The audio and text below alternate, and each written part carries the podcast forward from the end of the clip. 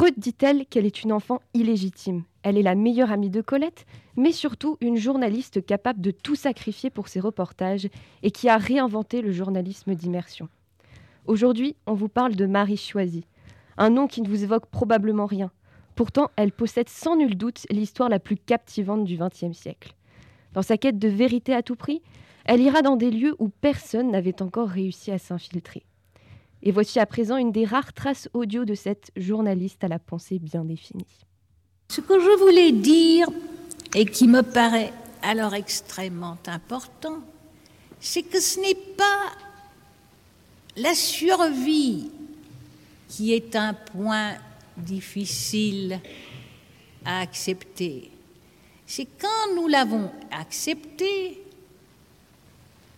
c'est de savoir qu'est-ce qui survit? Survit de quoi? Survit où? Survit quand? Romancière, journaliste, poétesse, psychanalyste, suridéaliste, philosophe, occultiste, mystique, orientaliste, professeur de yoga, peintre, aviatrice et même dompteuse, le CV de Marie Choisy compte parmi les plus fournis. C'est une polygraphe un peu qui dira même François Mauriac, écrivain contemporain de Marise à propos de sa vie. Et du coup, est-ce que vous pourriez nous en dire un peu plus sur sa vie? Eh bien, Marie Choisy, elle est née le 1er février 1903 à Saint-Jean-de-Luz. Ses parents sont inconnus, mais elle est élevée dans un milieu mondain et reçoit une éducation assez libre. Elle se voulait indépendante financièrement et sera par conséquent très investie dans son métier. Sa spécialité, le journalisme d'immersion, d'où résultent d'ailleurs des ouvrages qui déchaîneront les passions de la fin des années folles. Un mois chez les filles, paru en 1928, et Un mois chez les hommes en 1929, avec plus de 450 000 copies vendues pour le premier et presque autant pour le second. C'est des chiffres qui font tourner la tête. Comment expliquer un tel succès? Eh bien, ce succès, il s'explique car Marie Choisy, c'est une figure, une personnalité fascinante qui manie à la perfection ce qu'on pourrait appeler l'art de l'immersion.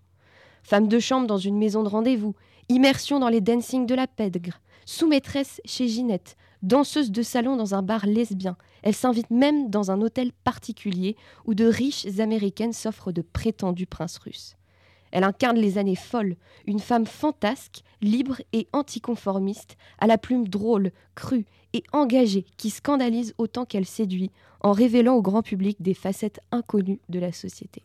Est-ce que son mode de vie et sa façon de travailler vont changer après la guerre? Eh bien absolument, puisqu'en effet, au début de la Seconde Guerre mondiale, Marie Choisy va épouser le journaliste Maxime Clouzet.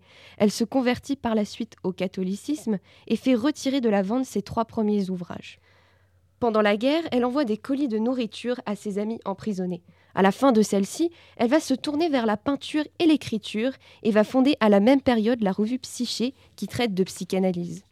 En 1952, elle se rend en Inde pour une mission scientifique et rencontre Gandhi, et l'année suivante, elle organise un congrès de psychothérapie catholique à Rome. Voici l'épopée d'une femme pleine de ressources, aussi bien capable de jouer les mannequins que les chauffeurs de taxi. C'est après avoir révolutionné le journalisme et s'être battue pour les causes qui lui tenaient à cœur que Marie Choisy s'éteint le 21 mars 1979 à Paris. Sacrée Marise.